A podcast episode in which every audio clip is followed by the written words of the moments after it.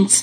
A gente começa falando, Bocardi, que o juiz Renato Borelli, da 15ª Vara Federal do Distrito Federal, escreveu naquela decisão dele de uh, ontem, que determinou a prisão do ex-ministro Milton Ribeiro, que era um risco deixar os investigados soltos, já que o grupo atuava em uma espécie de gabinete paralelo. O juiz alertou que o ex-ministro e os pastores lobistas Arilton Moura e Gilmar Santos poderiam agir para interferir na produção, destruição ou mesmo ocultação de provas. Na decisão sigilosa que a CBN teve acesso, o juiz determinou a quebra do sigilo bancário do ex-ministro Milton Ribeiro, dos pastores Arilton Moura e Gilmar Santos e de parentes como esposa e filhas entre janeiro e abril deste ano.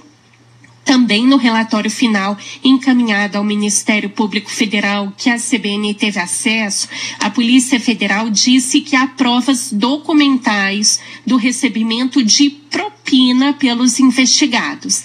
Para os policiais, os fatos mencionados não deixam dúvidas da façanha criminosa de Milton Ribeiro e dos pastores em utilizarem do prestígio da administração pública para a suposta prática de crimes de corrupção passiva, prevaricação, advocacia administrativa e tráfico de influência. A Polícia Federal chega a classificar a atuação do ex-ministro e dos pastores como uma organização criminosa. A PF também realizou escutas telefônicas e solicitou a prorrogação das diligências, porque descobriu números até então desconhecidos de Milton Ribeiro e de Arilton Moura. Entre as provas citadas aí pela Polícia Federal, Bocardi, há notas fiscais da Prefeitura de Piracicaba ações de reserva de passagens de avião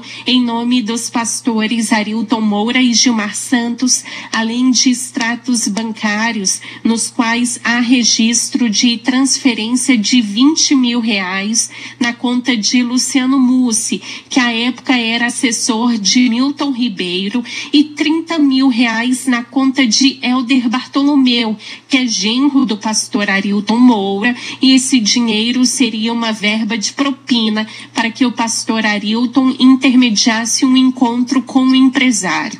O pastor Arilton Moura também pediu 100 mil reais a um empresário em troca de realização de um evento no MEC, do MEC, aliás, no interior de São Paulo, Bocardi.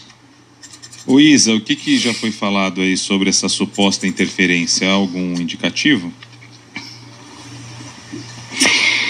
Olha, Bocardi, em meio aí a essas novas revelações, o delegado da Polícia Federal responsável pela investigação divulgou uma nota interna aos colegas da corporação em que acusa a direção da instituição de interferir no caso.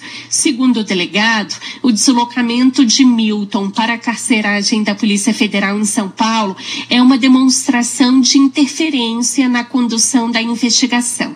Por isso, isso, o delegado afirmou não ter autonomia investigativa e administrativa para conduzir o inquérito policial deste caso com independência e segurança institucional. O delegado disse que a ordem era da transferência do ex-ministro ontem mesmo para Brasília, o que não ocorreu. O delegado cita que o ex-ministro ficou de forma irregular em São Paulo. A PF disse que abriu procedimento administrativo administrativo para apurar aí a suposta interferência. E no relatório encaminhado ao Ministério Público, Bocardi, a PF registra ainda como prova aquela transação que a gente deu ontem da venda de um carro da esposa de Milton Ribeiro, a filha de Arilton Moura. O atual ministro da Educação, Vitor Godoy, que na época era secretário executivo do MEC, disse em depoimento que apesar de é, Milton Ribeiro é, ter dito que havia se afastado dos pastores, Ribeiro comentava com naturalidade sobre a venda do carro a Arilton Moura, sem procurar esconder o, o ocorrido.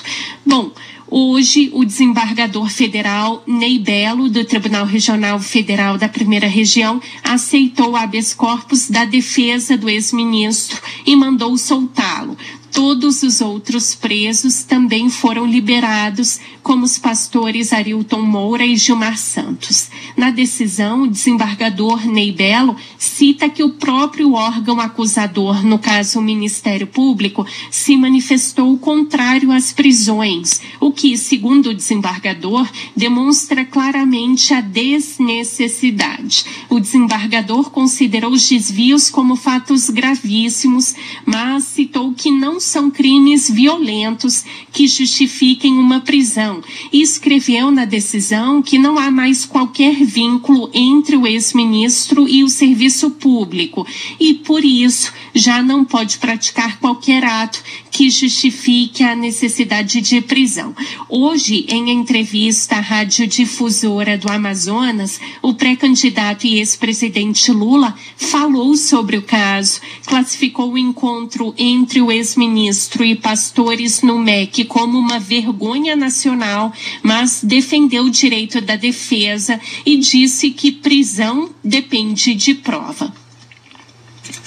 Olha, eu acho, veja, eu acho que a prisão ela depende de apuração, depende de prova. Você não pode prender porque você vai perder. Não. Você tem prova contra o cidadão. Está provado que ele roubou. Você faz um processo e daí a justiça decide se vai prender ou não. Eu defendo o direito à defesa para todo mundo. O direito à defesa é um valor monumental da democracia desse país e por isso eu não sei se já foi investigado sem ter autorização de juiz para prender, mas que ele foi o mau ministro da educação, foi. Autorização de juiz para prender, mas que ele foi o mau ministro da educação, foi. Aquela reunião dele distribuindo dinheiro para o pastor é uma vergonha nacional.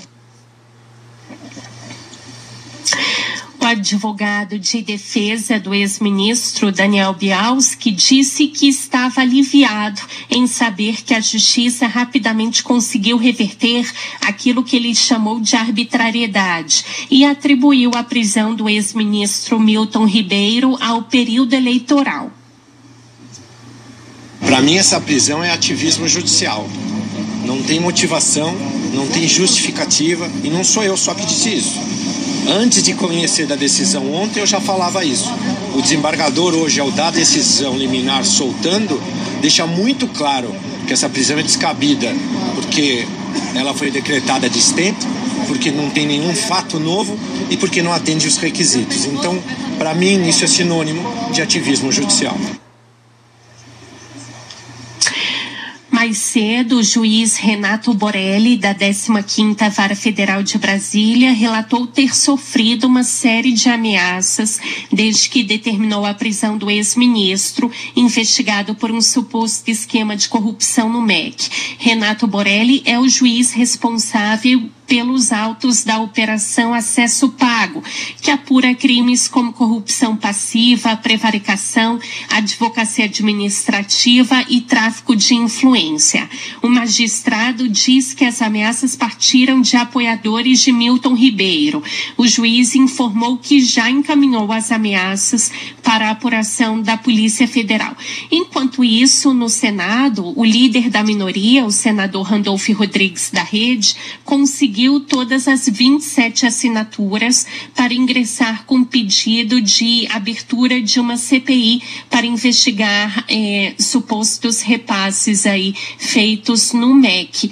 É, a gente lembra que para ingressar com esse pedido é, são necessários dois a assinatura de dois terços dos 81 senadores que dá justamente as 27 assinaturas. Só que o senador disse que vai aguardar pelo menos até terça-feira, porque pode chegar a 30 assinaturas. E hoje, em entrevista coletiva à imprensa, ele disse que mesmo com a decisão da liberdade do ex-ministro, o uh, Randolph Rodrigues informou que isso não muda os fatos. Bocardi.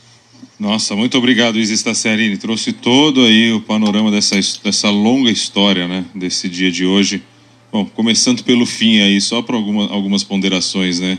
É, imagino que você, ouvinte, deve estar também pensando nisso, se manifestando, querendo se manifestar. Primeiro, CPI, vai perder tempo na boa. Tem que investigar, tem que ter apuração, mas depois dessa CPI aí da, da Covid, é, nessa altura do campeonato, em ano eleitoral, que os nossos deputados têm mais o que fazer, né? Pelo menos é uma opinião minha. Porque vira aquele circo e nada vira depois no contexto de, de, de, de realidade prática, punição é, e tudo mais. Agora, é muito grave, né? Tem muita coisa errada, tem muita coisa errada. Um juiz sofreu tanto de ameaça que diz ter sofrido. É, ele que argumentou, inclusive, que a, a prisão ele justificou que era para preservar provas. Isso não foi levado em consideração na decisão do Tribunal Regional Federal. É, então, se essa era a preocupação, agora já era, porque depois dessa prisão e soltura, as provas estão prontas para serem é, todas elas destruídas, se, se é que resta alguma coisa. E também, é, com relação ao delegado Bruno Calandrini, que é uma outra gravidade no processo, um delegado é, fazer essa manifestação como ele fez, é, tem que ver o que vai acontecer com esse delegado agora também. É importante monitorar, porque você imagina, né? Depois de tudo que aconteceu, ele ele foi lá e disse que foi ainda ao chefe da área de inquéritos ontem mesmo para saber por que qual foi essa decisão superior aí que não decidiu não ter o deslocamento do Milton Ribeiro para Brasília. Ele disse que a investigação foi obst obstaculizada, teve um obstáculo né, ao se escolher pela não transferência de Milton a Brasília a revelia da primeira decisão judicial.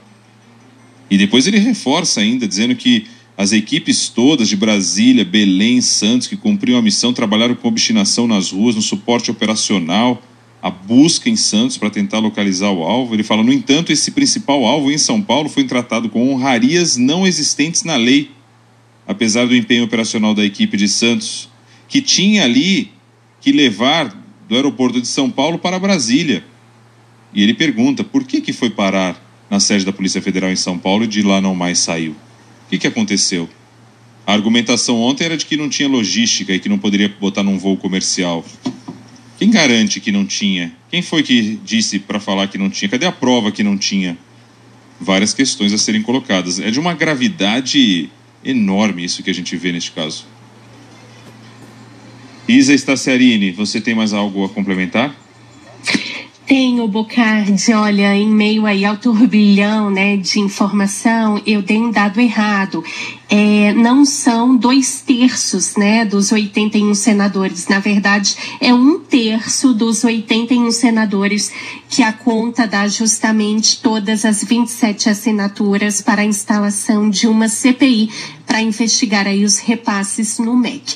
Portanto, um terço e não dois terços. Bocardi. Obrigado, Isa Estacerini. Uma boa tarde para você.